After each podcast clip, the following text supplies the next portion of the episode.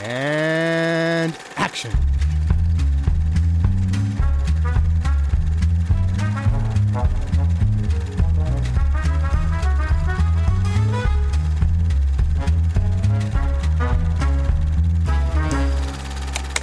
Good evening, you for allowing me to come into your living rooms. Und hallo zur letzten Episode, directed by Alfred Hitchcock, zumindest für die erste von fünf Staffeln, von fünf Unterstaffeln. Ich bin der Johannes und ich habe den. Moment, wen habe ich als letztes, letztes Mal als erstes gesagt? Ich weiß es nicht mehr. Ich Ich, habe den. Ted dabei. Hey! Egal. Luke, Ich du bin, auch. ich bin wie immer dabei. Also, keine Ahnung. bin da. Yay, wir sind, wir sind die altbekannte Konstellation und zum Abschluss dieser ersten äh, Unterstaffel von Directed by Alfred Hitchcock reden wir über seinen ersten Tonfilm, aber nicht nur seinen ersten Tonfilm, sondern den allerersten Tonfilm, der in Großbritannien jemals produziert wurde. Wir reden über Blackmail oder Erpressung auf Deutsch. Und es spielen mit Annie Ondra, die wir gerade schon in, in The Manxman hatten. Und außerdem John Longton, Sarah Allgood und äh, ein paar mehr. Und der Film handelt äh, von einer jungen Frau, die mit einem Scotland Yard Detektiv äh, verbandelt ist, aber ein bisschen gelangweilt von der Beziehung ist und mit einem handsome Stranger ein, äh, anfängt zu flirten und mit dem nach Hause geht eines Abends und ein, ein bisschen Geflirte wird immer creepier und äh, dann vereitelt sie einen Vergewaltigungsversuch damit, dass sie diesen Mann ersticht. Girl Power. Ja, aber hallo. Ist sie mit diesem, diesem, äh, mit dieser Schuld äh, geplagt und gleichzeitig versucht ihr Scotland Yard äh, Detektivfreund, also der, der an den Fall, auf den Fall natürlich angesetzt wird, wie soll es auch anders sein, vertuscht erst, dass sie da dabei war, weil er einen Handschuh am, am Tatort findet und den einsteckt, ohne dass es jemand sieht.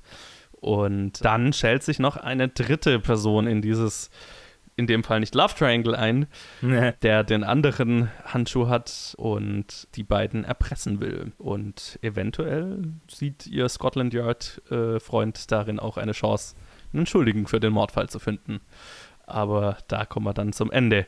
Ich habe ein, eine, eine Tonne Infos zu diesem Film. Ich finde den Film sehr gut, so viel kann ich schon mal spoilern. Ähm, es ist von vorne bis hinten eine spannende Produktion, äh, ein Meilenstein in der Filmgeschichte auf eine gewisse Weise. Aber zuallererst möchte ich mal eure Meinungen hören und ich fange an mit dir, Ted. Wie war es für dich, den ersten Tonfilm von Hitchcock? Also es ist, es ist ein bisschen ein Hybrid, aber da reden wir vielleicht gleich drum. Erstmal äh, vielleicht so die ersten Eindrücke. Ja, Jetzt wollte ich, wollte schon gerade sagen, blöd ich, ich mir ist echt. Ich war, ich hatte echt Angst die ersten zehn Minuten, wo ich dann, wo ich den Film gesehen habe. Und hab ich so, Wo ist der Ton? Wo ist der Ton? Was ist los? Ich will, ich will das nicht wieder. Und auf einmal haben sie angefangen zu reden. Ich so, Gott sei Dank. nee, also ich muss sagen, ich war auch sehr, es ist sehr erfrischend und sehr positiv. Und ich finde, die Landung ist super geglückt, vom, wie du gesagt hast, dass man darüber nachdenkt, dass es jetzt der allererste Film, der in Britannien produziert wurde. Natürlich hat es ein paar Hiccups, die halt natürlich bei einem Film an der 20er da sein werden. Aber Klar, ne? als ersten Tonfilm ist es halt wirklich ein Erfolg in meinen Augen. Vor allem halt auch die Schauspieler und äh, das Skript, der Dialog, es, es, es, hat, es, war, es hat geklappt. Also es war sehr schön, finde ich.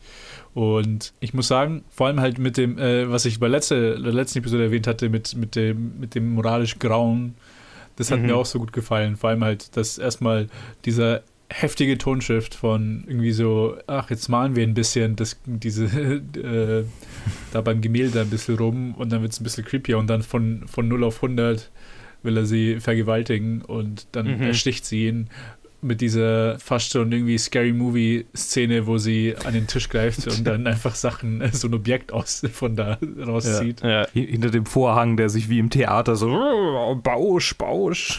ja, Ja, genau, ja, ja. genau. Aber ich fand's super. Also da, da hat es mich halt, das zu sehen, hat es mich echt irgendwie im Hinterkopf, während ich diese Szene geschaut habe und halt auch den Rest des Filmes, vor allem halt auch, wie dann der Scotland Yard-Typ dargestellt wird als nicht wirklich upright äh, Polizist, weil Mhm. sie ihm wichtiger ist, als irgendwie das, das wirklich zu lösen. Fand ich das moralisch Graue halt in, sehr, sehr cool im Retrospekt von den 40ern dann USA, was halt dann der Standard wurde, Mhm. weil der Film hätte halt, wenn man das sich überlegt, dieser Film hätte 15, 20 Jahre später nicht produziert werden können. Oh ja. Oh ja. Also einfach unmöglich. Also in den USA auf jeden Fall. in den ich weiß in den nicht, USA. wie die Lage in Großbritannien dann war. Wahrscheinlich nicht kr- krass anders, aber äh, ja. Wahrscheinlich nicht krass anders, aber halt ab den 40ern war halt, was zumindest was den Markt angeht, war, hat dann die USA schon durchgestartet gehabt. Ja, ja. Da die 20er waren dann eher noch der Wilde Westen, wo auch, auch viel, viel aus Europa auch noch kam. Das fand ich halt das Coole dran. Und ähm, vor allem, was mir halt wirklich gefallen hat, also die Schauspieler waren wirklich für mich das, das Stärkste an diesem Film. Ja. Und die haben mir richtig gut gefallen und es hat mir richtig, richtig Spaß gemacht, da zuzuschauen. Weil es halt einfach, einfach gute Qualität war. Es war nicht so, jetzt wie bei, den Rest, bei den anderen Filmen, wo man sagt, ja, da haben wir halt so ein paar schöne Momente oder, oder wo ich das einzig Gute, was ich zu dem Film sagen kann, ist dieser eine Shot, den ich interessant fand. Hier ist halt einfach durchgehend, das ist halt ein guter Thriller. Und das kann man halt nicht anders Ja. sagen. Und dafür, dass er halt vor knapp 100 Jahren halt fast gemacht wurde. Ja. Also ist wirklich Oh, sehr stark. Ja, ich ähm, habe auch den Moment gehabt, äh, so, oh fuck, wann kommt der Ton? Hoffentlich kommt der Ton noch. Äh, aber eher so in Bezug auf, oh, hoffentlich ist das YouTube-Video, das ich hier gerade angucke, nicht irgendwie eine falsche Version davon. So. Schön, ja. Da tritt man ja manchmal irgendwie ein Fettnäpfchen. Ähm, hab dann auf IMDb aber dieselbe, die Frage, die ich quasi hatte bei Frequently Asked Questions gefunden. So. Sind die ersten acht Minuten, sollen die acht, ersten acht Minuten stumm sein? ja, sollen sie. ähm, genau, äh, also insofern ich, hatte ich denselben Moment. Ähm, was mir aufgefallen ist, was mir quasi am meisten hängen geblieben ist, ich habe mich auch so, sehr über den Ton gefreut. Es war wirklich Ja. so, Gott sei Dank, ähm, endlich Ton. Aber ähm, was, mir, was mir so ein bisschen äh, auch hängen geblieben ist, die, die Ton, äh, also so, so, so quasi so die, äh, einfach das Handwerk, wie man mit, mit Tonkulisse um, umgehen kann, was man Mhm. da damit machen kann. Da waren quasi schon so Ideen da, das zu machen. Also mit, den, mit Mhm. dem ständigen Autogehupe im Hintergrund zum Beispiel, ähm, das ja auch so, ein gewisse, so, ein, so eine gewisse Dringlichkeit, so eine gewisse Kulisse schafft. Aber es ist natürlich sehr so pointiert. Das ist so, okay, das sind Ja. die Soundeffekte, die wir haben, die müssen wir einsetzen. Ja.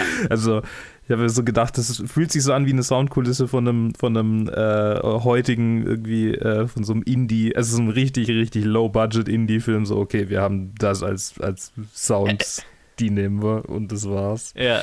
Da Ähm, gab es eine Szene, die so ein richtiger Jumpscare war für mich, wo, sie, wo er sie wegführt, ganz Anfang vom Film. Und auf einmal sitzen sie dann im Zug und das wurde einfach nur auf, auf einmal heftig laut. Aha. Ich bin super erschrocken. Ich so, was passiert hier gerade? Weil ich die ersten acht Minuten, da war ich schon so irgendwie enttäuscht und habe so halb aufgehört, irgendwie wirklich Ja. aufmerksam zu sein. Mhm. Und es hat mich dann wirklich wachgerüttelt und dann kam der Dialog und dann war ich so, ah, okay, jetzt, jetzt kann ich es mir anschauen. Schön. Ja, ich meine, also auch, dass, dass du dann überhaupt, also die Geräusche von, von, von Autos und, und von Straßenbahnen und so plötzlich hört. Also, nee, Mhm. nicht Straßen, wir kamen Straßenbahn, ich weiß gar nicht mehr. Ähm, äh, äh, In das- der U-Bahn sitzen sie halt Doch, einmal. Ja. ne, du hattest ja auch gerade Straße. Egal. Äh, Das war auch so ein erster Indikator, so, ah, okay, jetzt kommen wir so langsam in eine Richtung, wo sich alles ein bisschen natürlicher anfühlt und es ist nicht einfach nur so eine Bildergalerie mit Musik, wenn du Glück hast, wenn das überhaupt Mhm. Musik dabei ist. So, also, es ähm, ist wirklich einfach so ein, so, ein, so ein völlig neues Paradigma, jetzt einen Tonfilm zu sehen. Ja, ja. Und das, das war so beinahe überwältigend irgendwie, dass ich, dass ich dann, das, das, das mit dem Schauspiel ist mir dann auch irgendwann aufgefallen, aber so die erste halbe Stunde des Films war einfach so, Gott sei Dank haben wir es endlich tun. Was kann ich noch hervorheben? Die Geschichte an sich war, war äh, auch, da war auch mehr irgendwie, mehr Herzblut drin, hatte ich das Gefühl, weil es jetzt endlich mal was ist, was er auch erzählen will. Also so ein ähnliches Gefühl, das wir auch schon bei The Lodger hatten, wo so, ah, okay, da ist es ein Projekt, wo er, wo er auch in, wirklich Interesse dran hat und nicht einfach nur, okay, jetzt muss ich halt irgendwie meinen Paycheck verdienen mit irgendeinem Ja. Kack. Äh, Wir werden bestimmt noch ein paar Paycheck-Filme sehen, aber es ist immer schön zu Ja. sehen, wenn, wenn sein Herz äh, drin steckt und er, er wirklich den Film auch machen will. Und das hat man bei dem. Es ist, es ist krass, Ja. dass man es so stark merkt auch, ne? Er ist Mhm. brutal. Es ist echt Ja. krass. Es ist auch, also ich kann schon mal ein bisschen vor, vorgreifen. Äh, Die beiden sind i- definitiv meine Lieblingsfilme. ja, Bisher. ich glaube, das ist bei uns wahrscheinlich allen Ja, so. also ja, ja, ja. ohne Frage. Ja. Ja, äh, bevor ich jetzt, also dann sag vielleicht ich noch kurz äh, so, so meinen, meinen ersten Eindruck zu dem Film. Ähm, ja, ich, ich finde den Film auf mehreren Ebenen total gut. Also A, habe wie gerade schon gesagt, also ich finde, man merkt total, dass da einfach viel mehr Herzblut und Begeisterung drin steckt. Und dass, dass er sich halt thematisch auch für das interessiert, was er da gerade verfilmt, so, ne? Mhm. Und äh, was, was da total stark ist, ist auch wieder für mich total Annie Ondra in der Hauptrolle. Ich finde sie so gut und verstehe, warum Hitchcock sie behalten wollte, obwohl es da, weil es dann ein Tonfilm wurde, auch Probleme gab, aber da rede ich gleich nochmal drüber. Ich finde, sie ist total expressiv. Und dieser Moment, wo sie diesen Typ dann abgestochen hat und, und das, das, dies, dieser Schock, mhm. in dem sie sich dann weiter bewegt, ist so gut gespielt. Mhm. Ich finde, das funktioniert heute noch. Das ist so gut. Und diese, diese also ich finde, sie und die damit verbundene Spannung, die sich so durch den Film zieht, funktioniert total gut. Und mir ging es jetzt auch, ich habe den jetzt zum zweiten Mal angeschaut und mir ging es beim ersten Mal schon so, dass ich mir gedacht habe, nachdem der Film vorbei war, holy shit, das ging schnell. so, also ich habe die Zeit überhaupt nicht gemerkt. Und das ging mir jetzt beim zweiten Mal auch so. Also mir gefällt, mir gefällt die Story total. Ich finde sie sehr spannend. Ich finde das ambiguöse Ende spannend. Und natürlich ist, ist er technisch unglaublich faszinierend, also von der ganzen Entstehung. Und ich würde das jetzt mal als kurze Überleitung nehmen, einen kurzen Vortrag zu halten, fast schon. Einfach nur, um, um so ein bisschen. Ich lehne mich zurück und höre zu. Ja, weil da muss ich ein bisschen mehr ausholen. Das sind jetzt nicht so irgendwie Sachen, die ich mal zwischen rein droppen kann. Ähm, ich würde jetzt einfach mal kurz über die Entstehungsgeschichte dieses Films, die Entstehungsgeschichte dieses Films erzählen und dann können wir über die einzelnen Elemente äh, reden davon ja, also zwischen der Produktion von Manxman, den wir ja als letztes besprochen haben, und hier Blackmail ist ein bisschen Zeit vergangen, weil 1927 äh, der erste Tonfilm in den USA eingeführt wurde. Ähm, dieser Film wurde dann 1928 produziert, wenn ich mich recht erinnere, 1929 kam er raus. Aber es war schon irgendwie klar, ja, Tonfilm wird kommen. Äh, in England hat das alles ein bisschen länger gedauert, weil die ganze Industrie da sehr viel skeptischer war dem gegenüber. Aber äh, es war dann irgendwann klar, es wird kommen und British International Pictures hat angefangen, Studios umzubauen und Hitchcock hat quasi den Umbau so ein bisschen abgewartet. Ähm, oder halt gewartet, was damit passiert, bis er jetzt hier Blackmail angefangen hat zu produzieren. Ist tatsächlich wieder eine Theateradaption, aber man, ich finde, man merkt dann in dem Film, da können wir auch nachher drüber reden, wie, wie sehr eine Theateradaption von Tonfilmen äh, profitiert. Ja, und ursprünglich sollte Blackmail als es geschrieben wurde, ein Stummfilm werden. Und daher auch das Casting von Annie Ondra in der äh, Hauptrolle, die einen sehr starken tschechischen Akzent hatte. Also deswegen hat sie die Rolle auch bekommen, weil man davon ausgegangen ist, sie muss ja gar nicht reden. Blackmail wurde auch als Stummfilm produziert bis ziemlich weit in den Produktionsprozess hinein. Und deswegen ist auch der ganze, die ganze Eröffnungsszene, wo ihr euch so gedacht habt, oh mein Gott, wo kommt der Ton? Deswegen ist die auch stumm, weil die komplett stumm produziert ist. Hm. Ja, also die haben im Februar angefangen zu drehen und erst im April wurden dann die ersten temporären Soundstudios bei BIP fertig. Und als das dann äh, der Presse bekannt äh, gegeben wurde vom, vom Studio-Boss, hat der dann halt kurzerhand äh, entschieden, okay, wir announcen jetzt einfach, dass äh, 1928 und 29 20 Tonfilme produziert werden sollen bei uns. Und der erste davon wird Blackmail sein. Und zwar eine Ton, eine Talkie-Version. Talkies war so damals der Begriff für Tonfilme. und Hitchcock und Co. mussten sich dann noch schnell einfach Tonszenen überlegen, also Dialogszenen obwohl sie eigentlich halt schon seit Monaten mitten in der Produktion waren.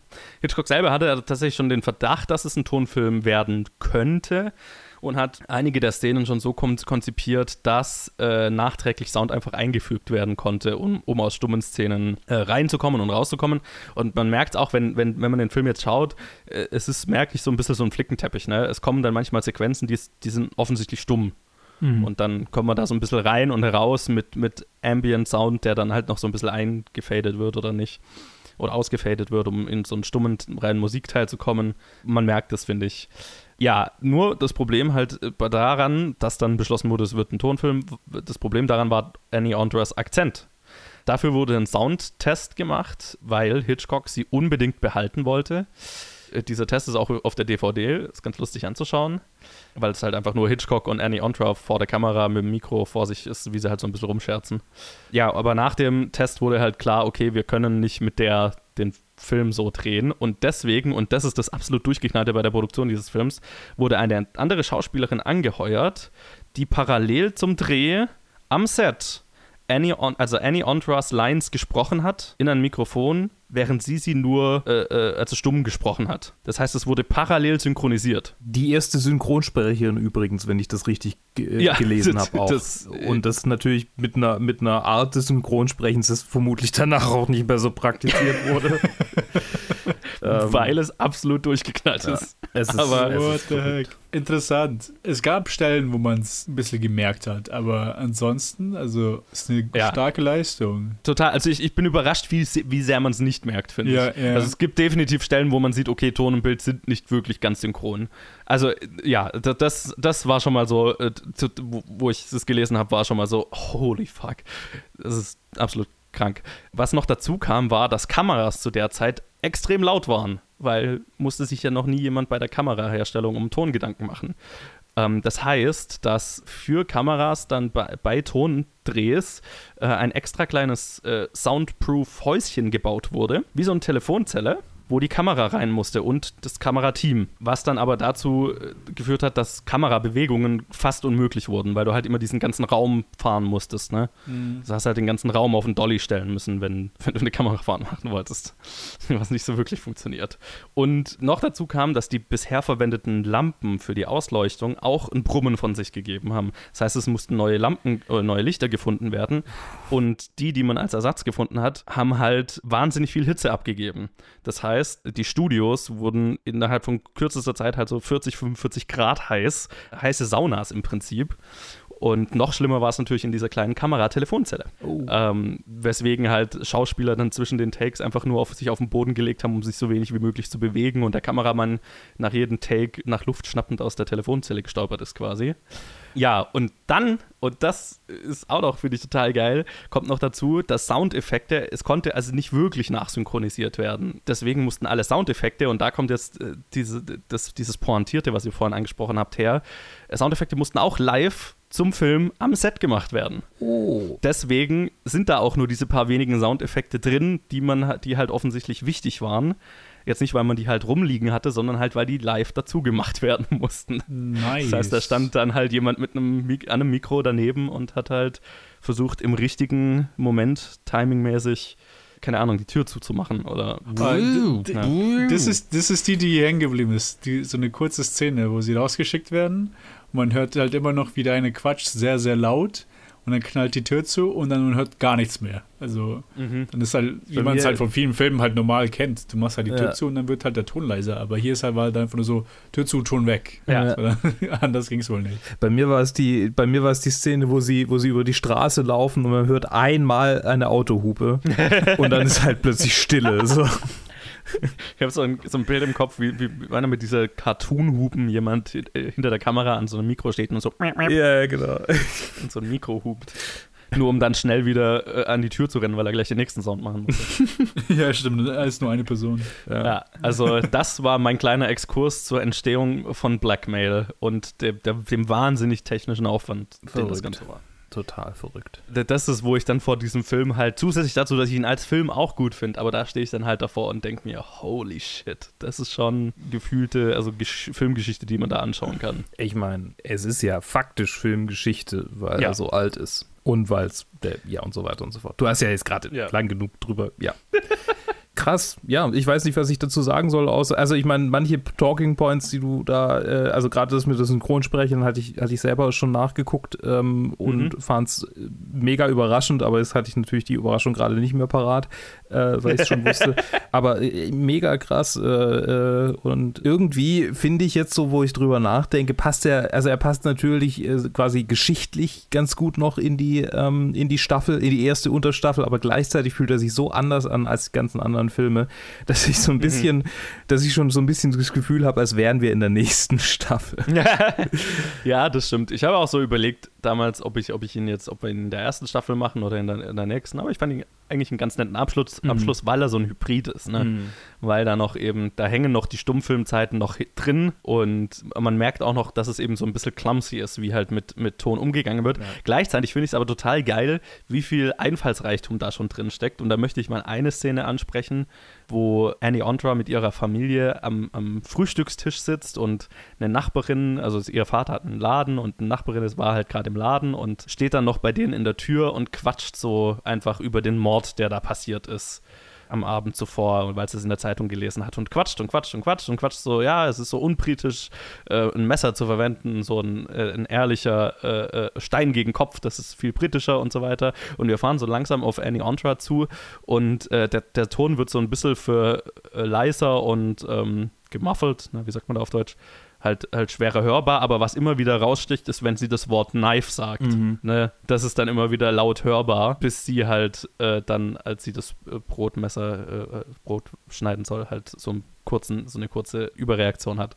Und das fand ich total faszinierend, weil das ist ja, also das ist der erste Tonfilm, der in Großbritannien produziert wird. Und das ist ja schon eine Spielerei von Ton, also so einem subjektiven Ton, den ein Charakter hört, ne? Also den Ton aus, aus Sicht des Charakters zu verfremden oder mhm. äh, anzupassen. Was halt das jetzt ja schon voll Standard ist. Also, genau. also diese, diese äh, vor allem diese Szene, diese Art von Szene, wo man so obsessiv ist, dass dieses eine Wort halt heraussticht über alles andere. Ja. Das hat man ja auch schon als Dutzende Mal schon gesehen. Aber es ist so interessant, das halt dann zum ersten Mal in England zu sehen. Ja. Oder vielleicht sogar zum ersten Mal überhaupt, falls die amerikanischen Filme sowas nicht davor hatten. Also ich meine, nach allem, was ich so gelesen habe, ich habe jetzt nicht viele, nicht so viele amerikanische Tonfilme aus, aus dieser frühen Zeit gesehen, aber äh, der Film soll wohl schon den amerikanischen schon, schon, schon, deutlich einfallsreicher gewesen sein als die Amerikaner. Mhm. So, die, die Amis haben halt das erste, was die gemacht haben und was die Briten dann auch früher oder später gemacht haben, war halt lauter Musicals und, und Gesangsfilme und so weiter zu machen, weil das so halt, ja, okay, Ton, ne? wie kann man Ton am, also was ist am spannendsten am Ton? Wir haben halt ganz viel Gesang und so weiter. Ich meine, der, der hatte auch viel Gesang. Nicht viel, aber ich meine, er hatte Gesang. Aber auch Musik und Pfeifen und ja. ja. Apropos so Pfeifen. Anspielung. Der, der, der, in, in der Szene, wo der, äh, der Scotland Yard-Typ, äh, ihr Freund, durch den Tatort läuft und tatsächlich den Handschuh findet, pfeift er ja vor sich hin. Ne? Mhm. Das Lied, das er da pfeift, ist ein Lied aus dem Film The Jazz Singer, was der allererste Tonfilm überhaupt ist, der im, zu der Zeit, als die den Film gedreht haben, gerade aus den USA nach Großbritannien gekommen ist und da in den Kinos lief als erster Tonfilm. Hm. Ja, genau an den, genau an Jessinger habe ich ja gedacht, als die Szene am Anfang kam, wo der dann ermordete Rapist am Klavier für sie sitzt und auch äh, anfängt so ein ja, bisschen hier mhm. zu schmeicheln und auch selber ein bisschen pfeift sogar, habe ich sofort an Jessinger gedacht, ja, okay. Ja, ja, ja. Das ist eine total. kleine, kleine, direkt kleine Hommage im ersten ja. britischen zum ersten amerikanischen Tonfilm. Ja, also genau, also so dieser Umgang mit, mit Ton und halt, ich meine, diese, diese Knife-Szene ist so, glaube ich, das äh, beste Beispiel dafür. Also das ist schon, das ist schon wahnsinnig einfallsreich, einfach dafür, dass mit dem Medium, dass man das Medium gerade überhaupt noch entdeckt und nach allem, was ich so gelesen habe, war Hitchcock auch wohl so der einzige britische Regisseur, der, der jetzt nicht völlig überfordert erstmal war mit dem ganzen neuen Kram. Und das fand ich auch interessant, so dieser Gedanke, ne? Davor war halt eine Filmproduktion so, ja, du hast deine kleine Kamera und die stellst du da irgendwo hin und dann baust halt noch so ein paar Lichter, vielleicht einen kleinen Reflektor auf oder so. Und jetzt brauchst du halt plötzlich so eine Equipment-Schlacht, um, um, so, um so, Tonszenen zu drehen, dass halt viele Leute davon völlig überfordert waren zuerst. Mhm. Ich habe aber das Gefühl, also vor allem, weil mit dem Punkt, dass er nicht überfordert war. Äh, allein diese Szene, die da halt hatte, mit, äh, wo sie ihn halt dann mit dem Messer ersticht, mhm. die funktioniert ja nur als Ton in den Tonfilm. Die, ja. So eine Szene funktioniert nicht als Stummfilm. Du, du, hörst sie nicht, da ist keine Spannung. Du hörst, wenn man das sich stumm vorstellt, die funktioniert halt einfach nicht.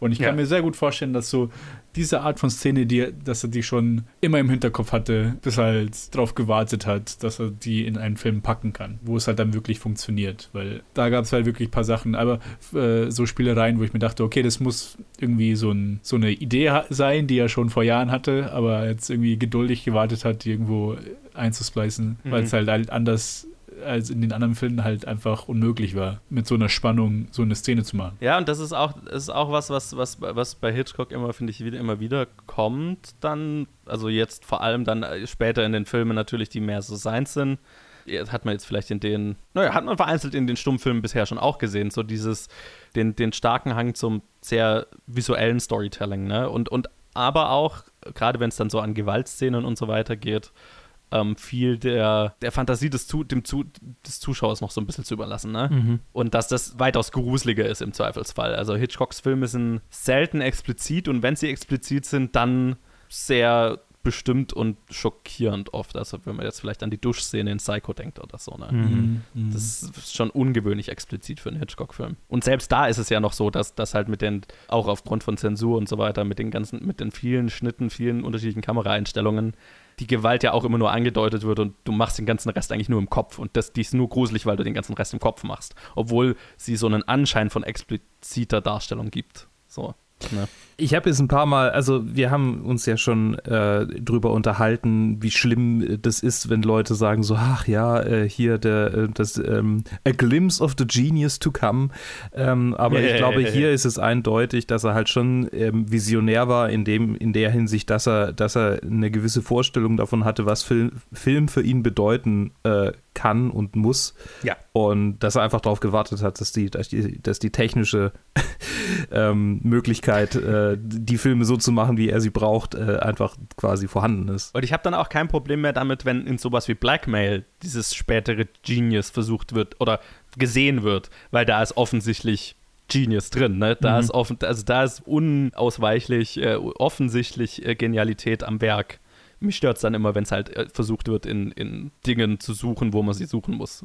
Die Genialität. So. Ja, wo, wo sie halt, weil sie in einem Film drin ist, muss sie halt in jedem Film drin sein. Das, äh, Ja, ja. Und halt, also ich, wa- was, was, was mir halt hier Spaß macht, ist so, dass er halt offensichtlich jetzt nicht Angst vor dieser neuen Technologie hat, sondern Spaß dran hat, mit der rum zu experimentieren. Also ich finde, Blackmail wirkt auch, wenn man es anschaut, auch dadurch, dass es so ein bisschen so ein Flickenteppich ist aus manchmal ist Ton, manchmal ist kein Ton, manchmal ist ein bisschen Ton, wirkt es auch total experimentell von der technischen Umsetzung her. Und es wirkt so ein bisschen ausprobierend, ne? Nach dem, was kann man damit machen? Probieren wir mal das oder probieren wir mal das, ne? Mhm, total.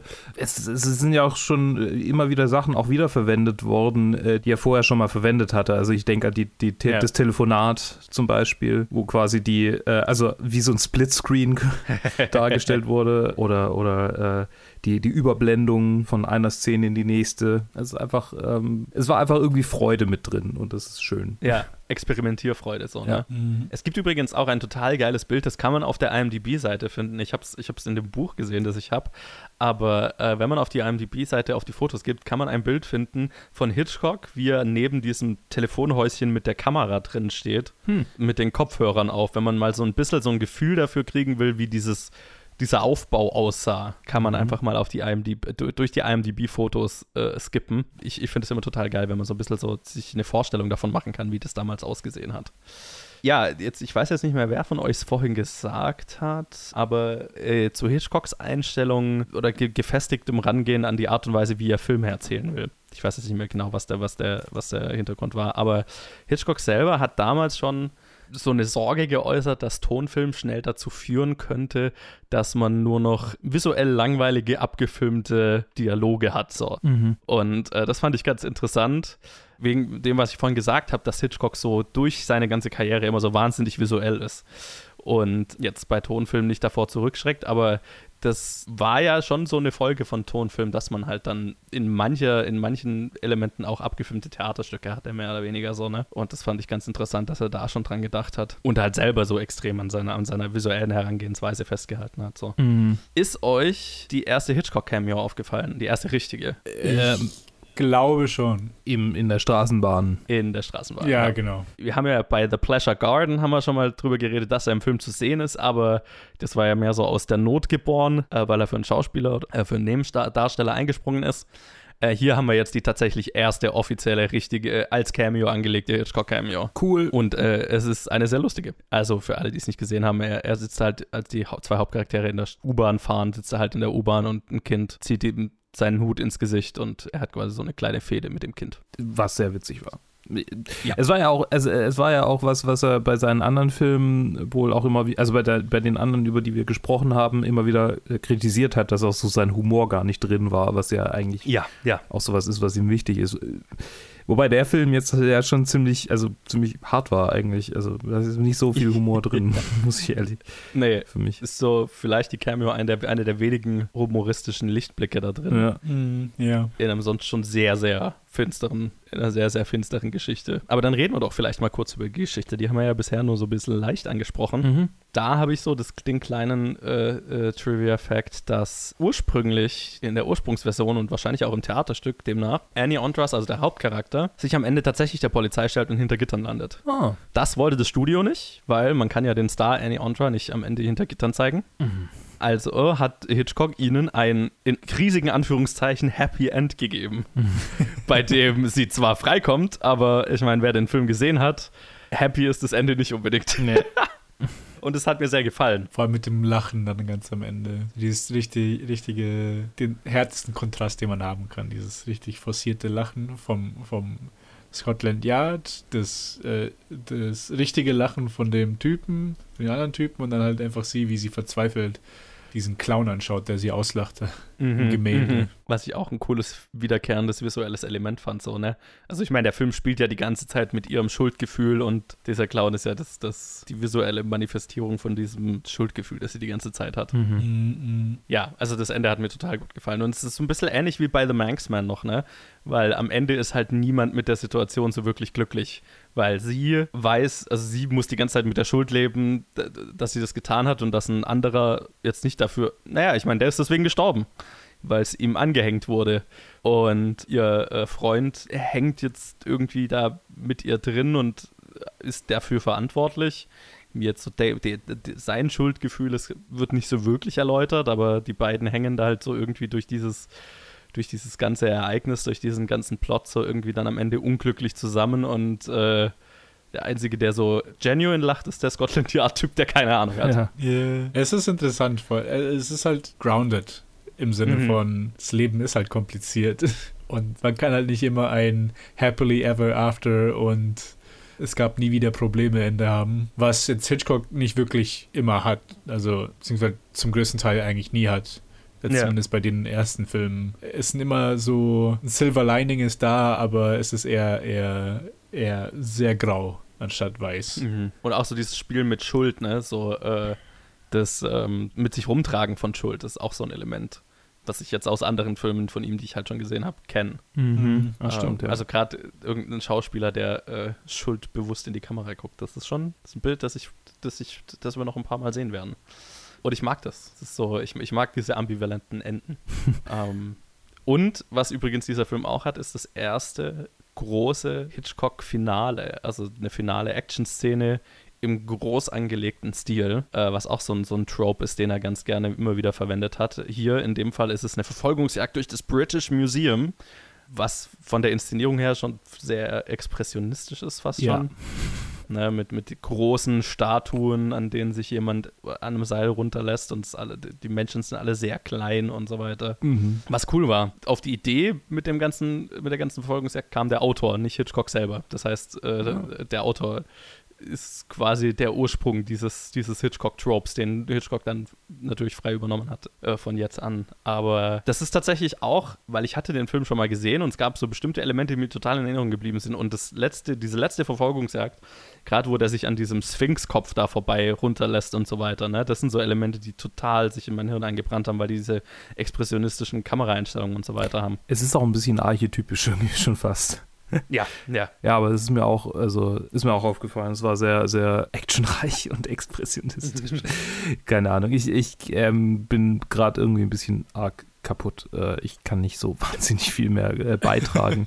Okay. Ja. noch ein kleiner Trivia-Fact zu diesem letzten, äh, zu, zu, diesem, äh, zu dieser letzten Verfolgungsjagd. Ein Großteil dieser Shots sind äh, Composite-Shots, wo die Schauspieler nicht tatsächlich im Museum waren, weil die das Museum zum Drehen nur in, mit einer sehr kleinen äh, Crew äh, besuchen durften. Das heißt, da hat eigentlich eine Crew nur Hintergrundplates gedreht und dann Hm. sind die Schauspieler entweder vor einer Projektion oder ausgeschnitten und eingefügt und, und das Dach am Ende ist natürlich nachgebaut, im- nachgebaut im Studio. Ja, das, ähm, das klar. Übrigens war die spätere Queen Mom äh, beim Dreh dieses Films zu Besuch, weil er so historisch war. Hm. Und äh, Hitchcock hat sie wohl zum Kameramann in die äh, Sauna des, äh, äh, der, der Kameratelefonzelle gesetzt. Und äh, sie hat sich hat mit sich machen lassen und hat Kopfhörer aufgezogen, um den ersten Tonfilm beim Dreh zu hören. Verrückt. Und äh, ein weiterer Typ, der immer wieder beim Set zu Besuch war, um zu schauen, wie es läuft, war der Studioboss selber. John Maxwell hieß der, also der Boss von BIP. Und äh, wir hatten es ja in bisherigen Episoden schon ein paar Mal, dass Hitchcock selber unangemeldeten Besuch am, am Set nicht so der größte Freund davon war. Und in dem Fall sind sie da immer drum rumgekommen, indem sie also indem die Crew und er auf einem auf einem parallelen Set äh, eine Fake-Kamera aufgestellt haben äh, und immer wenn der wenn John Maxwell vorbeikam, um zu sch äh, schauen, wie es geht, äh, sind sie dahin gegangen und, und, haben behauptet, sie würden Inserts drehen von irgendwelchen Briefen oder Zeitungsartikeln. Und äh, das haben sie so lange durchgezogen, bis, er, bis es ihm zu langweilig wurde, weil er die ganze Zeit dabei zugeschaut hat, wie irgendjemand ein Blatt Papier in die Kamera hält ähm, und wieder gegangen ist. Und dann haben sie weiter normal weitergearbeitet. oh, das sind coole kleine Stories. Ja, ist ja auch so was, was, was wir immer mal wieder äh, hören werden, was für was Hitchcock bekannt ist. Mhm. Ja, dann gehen wir doch vielleicht mal zum Release des Films. Der Film kam dann 1929 in die Kinos zu großartigen Kritiken, kam mega gut an, äh, aber kurz darauf ist das Studio pleite gegangen. Oh. Warum? Weil sie jede Menge Tonfilme produziert haben für einen Markt, in dem es noch keine wirklich nicht wirklich viele Kinos gab, Hm. die einen Tonfilm zeigen konnten. Weil der Umbau der Kinos sehr, sehr lang gedauert hat, weil es halt wahnsinnig teuer war. Also ich meine, wenn man sich jetzt dran erinnert, wie es dann damals als da, also es ka- kam mir nur so gerade in den Sinn, wo, wo, der, wo die Hobbit-Filme rauskamen in 48 Frames und du genau gesehen hast, irgendwie, welche Kinos haben zähneknirschend hier die Kohle rausgehauen, um, um so einen Projektor anzuschaffen Mhm. und welche Kinos halt nicht. Oder 3D oder gute Surround-Sound-Systems. Also ich meine, das ist ja heute immer noch so. Und äh, deswegen wurden über 100 Leute 1929 dann entlassen, knapp 20 Prozent der Belegschaft. Und es gab eine Auflage, dass Produktionen von nun an kommerzieller, billiger und schneller sein mussten. ähm, und auch Hitchcock. Äh, Hitchcock selber wurde nicht entlassen, aber es wurde ihm eine Warnung ausgestellt äh, und äh, sein nächster Film wurde ihm aufgezwungen. Und damit machen wir dann nächste Staffel weiter. Dam, dam, dam. Ich habe die Bewertungen des Films gesehen. Ich bin gespannt. Okay. Sagen wir es mal so. ja, und zu, zusätzlich halt zur, zur Tonversion gab es eben auch noch eine, eine Stummfilmversion dieses Films, die parallel dazu in den, in den ganzen anderen Kinos lief. Und die lief dann wohl auch sehr gut. Also es war jetzt nicht unbedingt dieser Film, der jetzt das Studio bankrott gemacht hat, sondern eher die, die ganzen anderen Tonfilme. Aber ähm, der war jetzt finanziell auch nicht so mega erfolgreich, einfach, einfach weil, weil er so viel gekostet hat. Mhm. Und das, meine Freunde, war der gesamte Umfang meiner Notizen zu Blackmail. Nice. Puh, jetzt bin ich auch ein bisschen heißer. Verständlich. Verständlich. Ich habe eine kleine Confession jetzt zum Ende der Episode. Oh, oh. Diesen Film habe ich auch mit 25% mehr Geschwindigkeit angeschaut. Was? Ich nicht. Ich hatte das Wie? eingestellt, halt, keine Ahnung, ich hatte das ein, also nicht doppelte Geschwindigkeit, nur 1,25. Aber ich habe es Okay. eingestellt, während, während es noch Stummfilm war. Dann habe ich es einfach laufen lassen und erst mittendrin irgendwie gemerkt, oh, also 25% ist anscheinend noch, noch an der Grenze, wo es sich eigentlich alles normal angehört hat, auch der Dialog. Mhm. Es hat sich nicht zu schnell angehört. Und dann habe ich einfach so den Film durchgeschaut. Okay, Witzig. sure. Ähm, ich habe den und auch den letzten in normaler Geschwindigkeit angeguckt und es war okay. Also ich konnte, Ja. ich habe es überlebt. Gott sei Dank. Ja, ich meine, also, also, wie gesagt, also mir geht's jetzt bei Blackmail, also die zweimal, die ich ihn gesehen habe, der ist total, der, der fliegt total für mich. Also ich, ich meine, verflogen ist er jetzt nicht direkt. Es gab schon, also gerade durch diese awkward äh, Sound-Momente hat sich's für mich manchmal so ein bisschen gezogen, weil ich dachte, das ist irgendwie komisch. Und das hat zwar visuell Mhm. dann schön getragen, aber ähm, ich bin halt ein ziemlicher Sound. Guy. Es äh, fällt mir dann schwer, das dann irgendwie so ernst zu nehmen.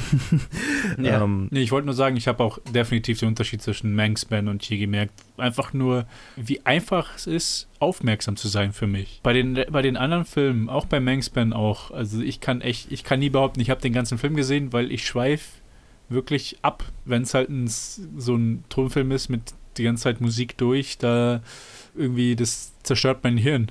Das war. Vor allem, wenn es nicht Musik trau die ist, äh, Musik ist, die speziell für den Film komponiert ist, wie wir es ja, glaube ich, oft hatten jetzt die in letzter Zeit, die so ein Musikteppich ist, so, ne? Ja, Downhill war der, der mich fertig gemacht hat, weil ich glaube, das war nur Piano. Das war nur ein Oha. Das Mhm. war nur Pianomusik, nichts anderes. Und dann das, war, Ja. das hat mich einfach, also ich konnte das, am Ende war ich halt wirklich fertig, als ich den Film Ja. gesehen habe. Ja, Und hier habe ich halt echt gemerkt, hier war das halt, weiß man, die Anstrengung war halt vollkommen weg. Ja. Und ich weiß nicht, Mhm. ob das, das liegt wahrscheinlich natürlich daran, dass wir heutzutage nur so Medien anschauen. Es gibt halt keine, anderen, keine andere Art mehr. Aber einfach nur diese, dieser harte Unterschied, wie man Filme schaut, wie man gewohnt ist, Filme zu schauen und wie halt das, schon das Gehirn drauf programmiert ist, wo es sehr einfach ist, zuzuhören und wo es sehr schwer ist, irgendwie aufmerksam zu bleiben. Aber ich finde ich find schon, dass es also äh, gar nicht schlecht ist, äh, sich da im, äh, drüber, also darüber nachzudenken, ähm, dass diese ganze Stummfilmreihe einem, finde ich, sehr gut zeigt, wie wichtig Ton, also ein guter Ton an, an, einem Film ist. Ne? Also Film ist ja, ja klar ein visuelles Medium und wir schauen einen Film an, aber ich, ich weiß nicht, ob ich sogar nicht sogar sagen würde, dass Ton irgendwie 60 Prozent des gesamten Filmerlebnisses ausmacht im Zweifelsfall. Mhm. Was man, also was mir zu, also ich meine, ich bin ja natürlich auch ein ziemlicher Nerd, was das angeht, aber es geht mir total so, dass ich mega genervt bin, wenn ich einen Film auf einem, bei irgendjemand zu Hause auf einem Fernseher anschauen muss, der kein, keine gescheiten Boxen dran hat. Mhm, ja. Also jetzt Soundsystem, Soundsystem volles braucht es, finde ich nicht unbedingt, aber allein nur dieser Fernsehlautsprecher, wenn er jetzt hier so, wenn ich mir jetzt Blackmail auf so einem Fernsehlautsprecher anschaue, das ist kein Riesenverlust, ne, weil die Soundqualität ist eh mies. Aber wenn ich mir so einen normalen, aktuellen Film auf einem Fernsehlautsprecher anschauen muss, da, da gehe ich schon pickel. Einfach weil der, weil der Unterschied, weil, weil der Unterschied, finde ich, merklich ist zu hören. Also für mich jetzt. Ja, ja. Und ja, also gerade die Stummfilme, gerade wenn der Ton dann nur so ein Teppich ist, der keine, keine Akzentuierung oder, oder so weiter hat, ja, unterstreicht, finde ich, ganz gut, wie, wie wichtig der Ton ist, der ja oft eher unterschätzt wird. Oh, ja, ja, ich meine, man hat ja, man entwickelt ja ein Ohr dafür. Man gewöhnt sich halt dran. Es ist halt wirklich ein Skill, den man hat, Sachen zu hören und sie auch dann qualitativ bewerten zu können. Und wenn man, dann ist es halt erstmal eine große Eingewöhnung von Tonfilmen in Stummfilme oder halt für die Leute von vor 100 Jahren von Stummfilmen zu Tonfilmen ist dann erstmal super geflasht, mhm. weil es halt einfach komplett anderes Medium ist.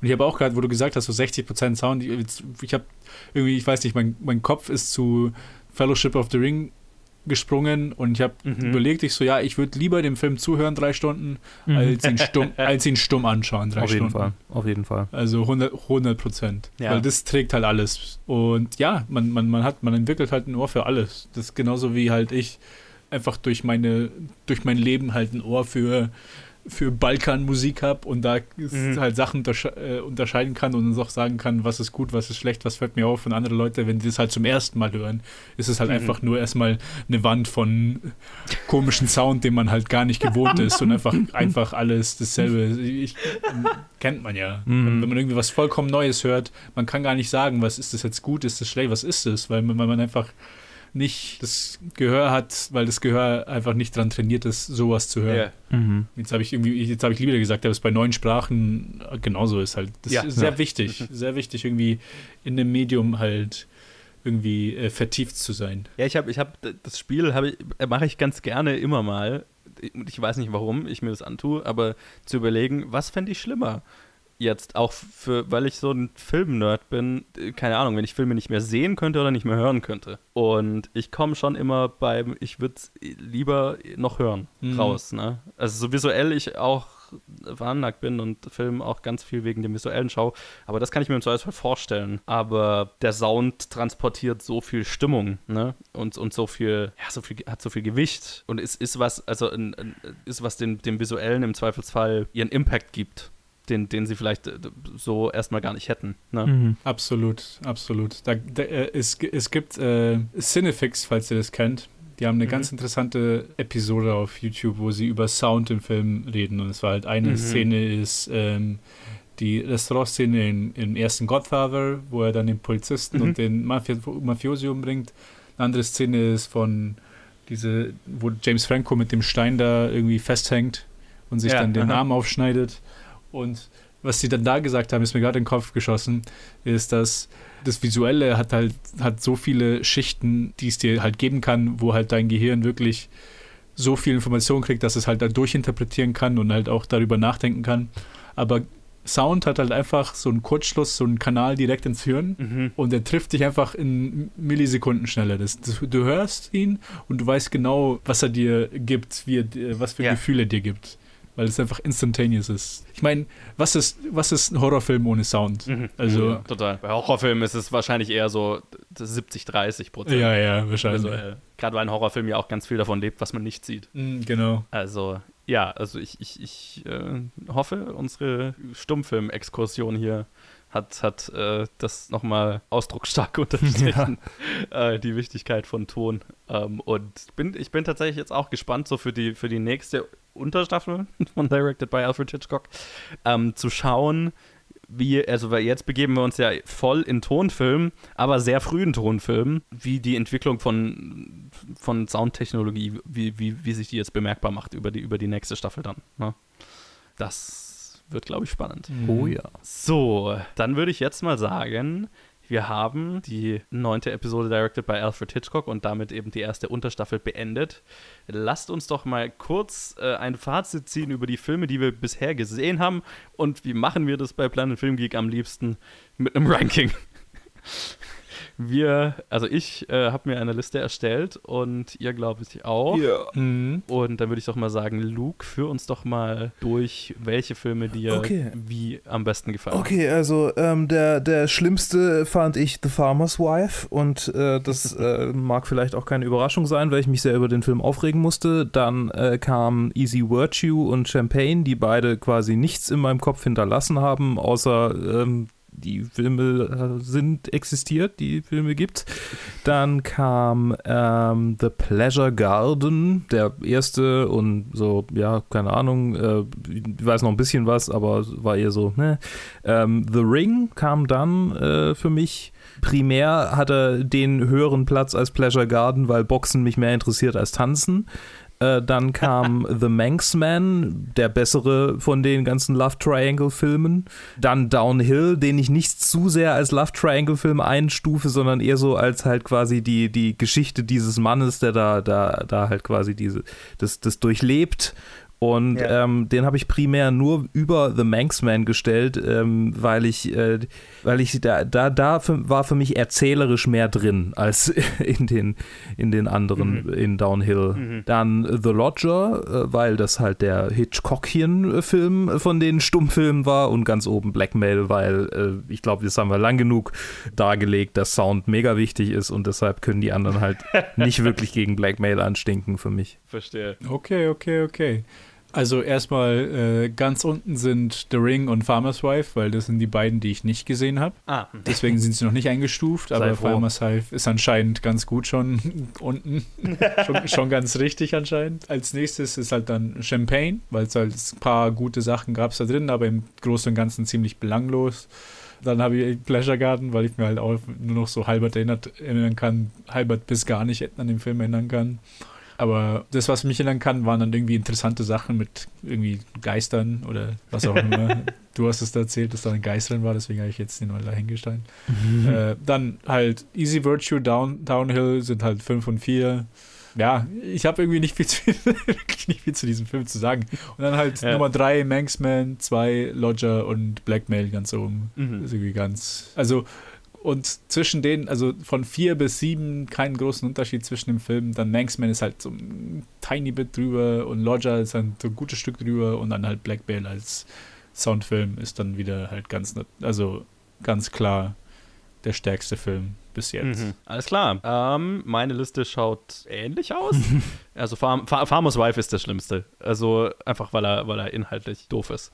Und dann habe ich Champagne als nächstes, weil der ist halt inhaltlich auch komplett leer. Dann The Pleasure Garden, der halt so, der, der ist so richtig early Stummfilm halt einfach. Äh, dann kommt bei mir aber schon The Manxman und ich, den habe ich gerade immer so ein bisschen hin und her geschoben, weil ich ihn ja so auch mochte, so ganz okay fand, aber er ist halt inhaltlich leerer als die anderen, deswegen habe ich den jetzt ein bisschen äh, weiter runtergeschoben und Downhill als nächstes drüber, einfach weil der noch ein bisschen mehr Inhalt hat, ein bisschen mehr visuelles Flair so. Dann habe ich Easy Virtue, der ja aus welchem Grund auch immer irgendwie äh, äh, mir doch ganz gut gefallen hat. Äh, also zumindest die zweite Hälfte.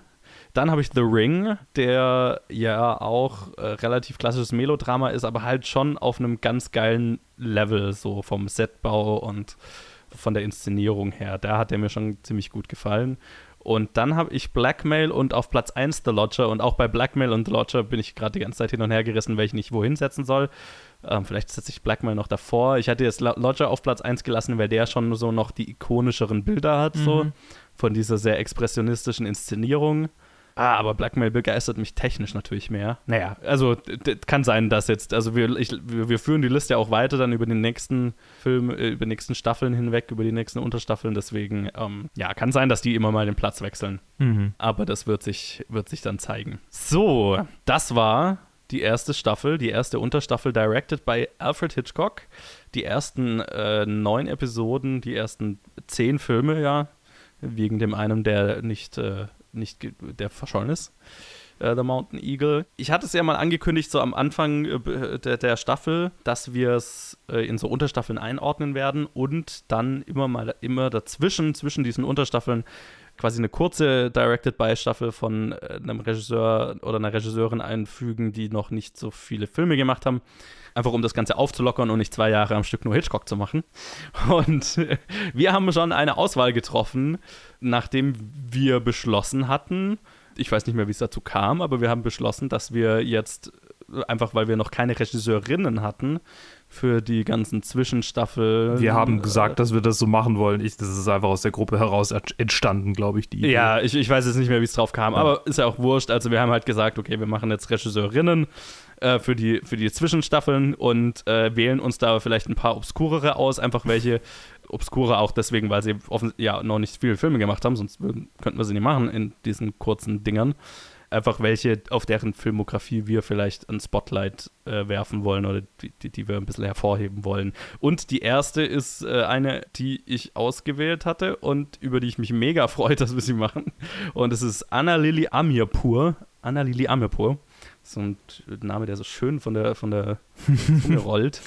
Für die ähm, deutsche Zunge gut geeignet. Ja, ja, genau. Äh, eine iranisch-amerikanische Regisseurin, die zwei Filme bisher gemacht hat. Und es sind zwei durchaus sehr abgefahrene, ein bisschen arthausig angehauchte äh, Genrefilme. Also total mein Ding. Und ähm, ich weiß nicht, hat, habt ihr von ihr bisher was gesehen? Beide noch nicht, aber ich habe viel davon gehört. Noch nichts. Okay, sehr cool. Sehr, sehr cool sogar. Für alle, die sie nicht kennen, sie hat die Filme A Girl Walks Home Alone at Night äh, gemacht und The Bad Batch. Und beide Filme werden wir in zwei jetzt äh, anschließend kommenden Episoden besprechen. Ich freue mich drauf. Und dann danach geht es wieder weiter mit äh, Teil 2 von Directed by Alfred Hitchcock. Deswegen erstmal äh, vielen Dank an euch zwei, Ted und Luke, dass ihr bisher dabei wart. Ja, gerne, gerne. G gerne. Und an euch äh, fürs Zuhören. Und äh, lasst uns wissen, was ihr zu den ersten neun Hitchcock-Filmen bisher sagt. Habt ihr die äh, Stundenfilmzeit mit uns mitgemacht oder es nur so nebenbei verfolgt? Äh, das könnt ihr tun auf Facebook, Twitter, Instagram oder planetfilmgeek at gmail.com. Lasst uns da, wo ihr uns hört, eine Bewertung da, das hilft uns weiter. Und dann hören wir uns wieder zur nächsten Episode. Dann directed by Annalili Amirpur. Bis dann. Tschüss. Ciao, ciao.